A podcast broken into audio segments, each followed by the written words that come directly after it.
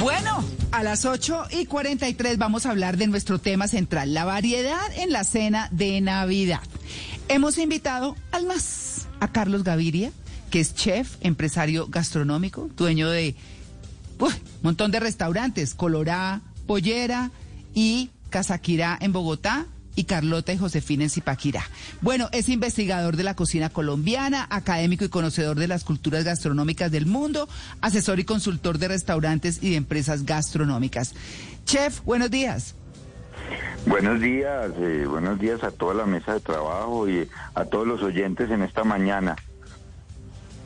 Bueno, eh, Carlos, ¿cómo variamos la cena de Navidad? Es que estábamos hablando cuando en el Consejo de Redacción definimos el tema, dijimos, ay, más salsa de ciruela, es el mismo pernil, la misma... ¿Qué hacemos? Entonces dijimos, bueno, alguien nos tiene que recomendar cosas distintas eh, y pues obviamente por eso lo invitamos a usted. ¿Con qué comenzamos? Bueno, pues lamentablemente nosotros hemos venido como perdiendo un poquito nuestras tradiciones navideñas y, y, sobre todo pues en todo el tema culinario.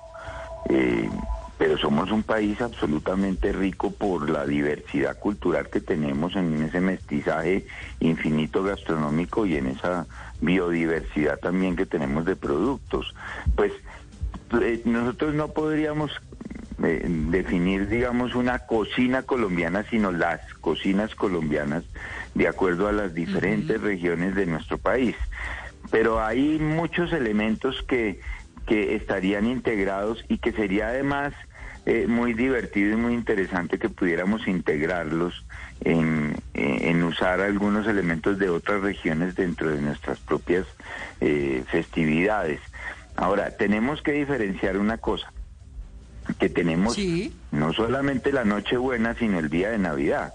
Entonces, una es la cena de Nochebuena y otras son son esos esos esos almuerzos deliciosos que se generan al día siguiente en esos paseos de boya y en esos en esas idas al río también donde incluyen otros platos distintos. Entonces eh, pues esencialmente nuestra nuestra cocina digamos si la tratamos de homogenizar en todo el país pues los envoltorios esa cocina en hojas va a estar presente como un elemento esencial dentro de nuestras mesas navideñas. Y ahí pues hablamos de infinitas variedades de tamales, ¿sí? Desde esos tamales bogotanos y de las y sabaneros que se hacían con calabaza, eh, con longanizas dentro de, de los tamales y demás hasta pues los pasando pues por el Tolima Grande con sus famosos tamales tolimenses, en el Valle del Cauca con esos tamales planos que se amarran de a dos y que empiezan a tener unas connotaciones bien interesantes de sabores.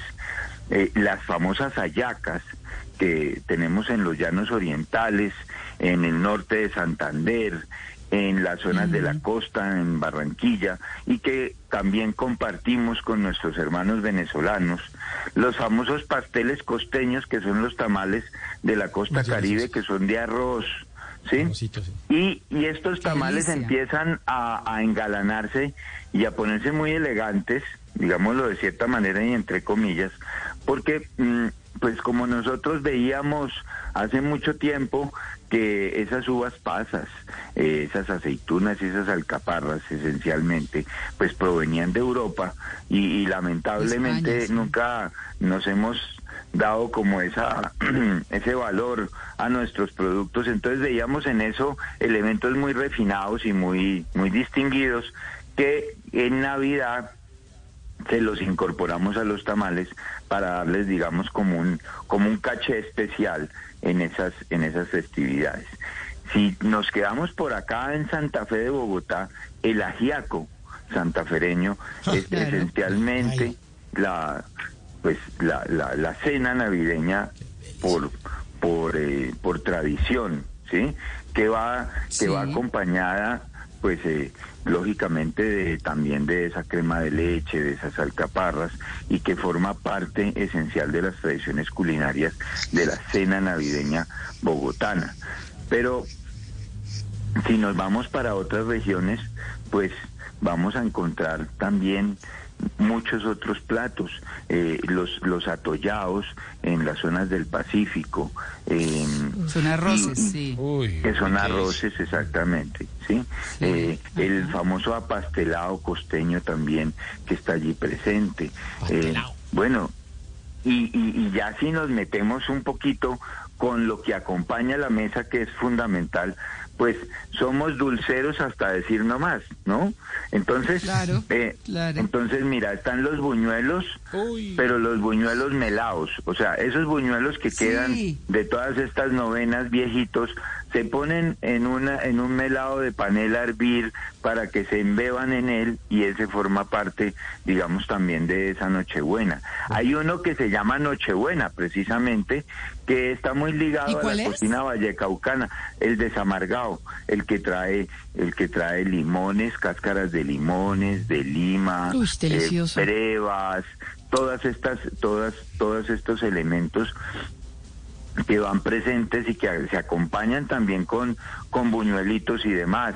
Eh, la natilla, pero la natilla empieza a tener diferentes variantes en los diferentes lugares del país. Entonces, eh, hay una que, eh, que, se le agrega coco rallado, hay otra que se hace con azúcar y que es blanca, hay otra que se hace con panela y que es cafecita. Pero, pero sí hemos perdido es que se hacía con maíz no se hacía con féculas ni la natilla venía de una caja, sino que el maíz se remojaba, ese maíz se remojaba, se molía crudo y después se, después después de, revolverlo con la leche se colaba y se ponía a cuajar con los diferentes elementos que constituían esa natilla que además pues proviene de algunas preparaciones europeas mm. españolas que heredamos de ese mestizaje gastronómico que tenemos y si ya hablamos de algunas bebidas pues ni modo de olvidar el famoso sabajón que acompaña que acompaña las mesas navideñas y la famosa mistela, que yo no sé si ustedes saben qué es esa mistela o han tenido la oportunidad de tomarla. Esos son aguardientes. son aguardientes, mistelas. Ah, mistelas son aguardientes que se maceran con dulces, con dulces de frutas. Eh, eh, el más conocido es el de dulce de moras. Mm. Entonces esos aguardientes se mantienen ahí durante unas buenas temporadas y empiezan a tomar como ese como, como ese carácter de ser como el, eh, dirían los europeos, como el puscafé o el digestivo después de las cenas en una copita de, aguardiente. Chef, permítame preguntarle, yo soy de los que, por ejemplo, yo paso siempre el 31 en Melgar, una delicia pasar en Melgar, unas fiestas locas, una, eh, un día lo invito, chef, y eh, al otro día generalmente... No, chef, no vaya. No, sí, pues mejor no vaya, chef. Al otro día generalmente me voy para la quebrada la cajita a hacer el paseo de olla del que usted habló en inicio, y, y yo veo que se hacen muchos asados. ¿El asado es todavía una tradición o es una tradición eh, para, digamos, el 25 o para el primero? ¿Y qué deberíamos poner en un asado más colombiano? No sé. Claro, nuestros asados son, son tradicionales. Lo que pasa es que no podemos pensar que es que nosotros somos parrilla argentina. Ah. O sea, nuestros asados tienen nuestros componentes y nuestra connotación. Primero que todo, en un asado criollo no puede faltar una ensalada de aguacate, unos buenos, mm. las nuestras tajadas de carne que además han sido adobadas en cerveza y cebolla previamente. ¿Sí? Nosotros no comemos carne así eh, directa con, con, solamente sal sal gruesa como como otras como otros países, no, nosotros la adobamos bien adobadita, ¿sí? No pueden faltar eh, pues la morcilla, el chorizo, ¿sí? Un buen ají, unas papas saladas y un plátano maduro hecho con cáscara y ojalá de ese bien negro que lo echamos ahí encima de la parrilla. Y, dentro de unas buenas mazorcas asadas, claro. Eh, esos son nuestros, estos son nuestros asados. ¿sí?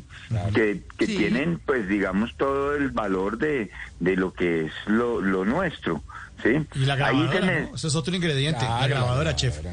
La grabadora con cassette. Con cassette, claro, Con doble cassette. Sí, sí, sí, esas son. Pues bueno, ahí están las propuestas, rescatar la cocina nacional, porque eh, siempre nos vamos como con lo mismo, como en piloto automático, así como dicen, ¿no? Pero tenemos muchas cosas de esas que son propias de cada una de las regiones y que se puede, pueden decir, oiga, hagamos un mote, pero ¿por qué no un mote? Usted, a usted, un mute, una buena sopa. Pero una cosa con la que quiero cerrar, chef, porque ya infortunadamente tenemos que terminar, es la hora buena para cenar. A mí en lo particular, yo prefiero cenar como tipo nueve de la noche. Es que a la medianoche uno comiendo me parece, uy, no sé, no sé ustedes qué opinan. Eso depende de la parranda. Sí, depende de la parranda. Miren, ahí hay, chefes de los míos. Ahí hay, ahí hay un plato muy interesante de nuestra cocina, sobre todo de lo que es la cocina paisa, que se llama la marranada. Y la, la marranada empieza temprano con la matada del marrano, con la con la pelada del marrano, con con la organizada de y empiezan a, se empieza a comer desde desde tempranito, o sea, eso se come todo el tiempo, ahí se va uno echando sus traguitos y va compartiendo, digamos, con toda esa arreglada del cerdo que se que se acostumbra mucho eh, compartido en, en, barrio o en familia. Eh, con la hasta con la hasta hasta con la capturada del mismo marrano, ¿cierto? La otra es la del pisco, la del pisco o el pavo, ¿sí? Que toca emborracharlo antes y corretearlo. Entonces, pues eso depende también de la parranda. Sí. Juan Carlos corretea otra cosa. Sí, señora, sí, A las pavas. Pues, chef. las pavas. A las gallinitas. Oiga, Chef, muchas gracias. Lo vamos a invitar otro día para que hablemos de toda esa historia que, que apenas pudimos abordar en, eh, en, esta, en esta sección central, pero que nos deja como iniciados para que de verdad hablemos eventualmente de historia de la cocina colombiana que bien vale la pena rescatar. Aquí hablamos mucho de música colombiana en algunas oportunidades eh, y por qué no hablar de la cocina colombiana. Chef Carlos Gaviria, muchas gracias por su atención con el Blue Jeans de Blue Radio. Bueno, a ustedes y un saludo muy especial a todos los oyentes.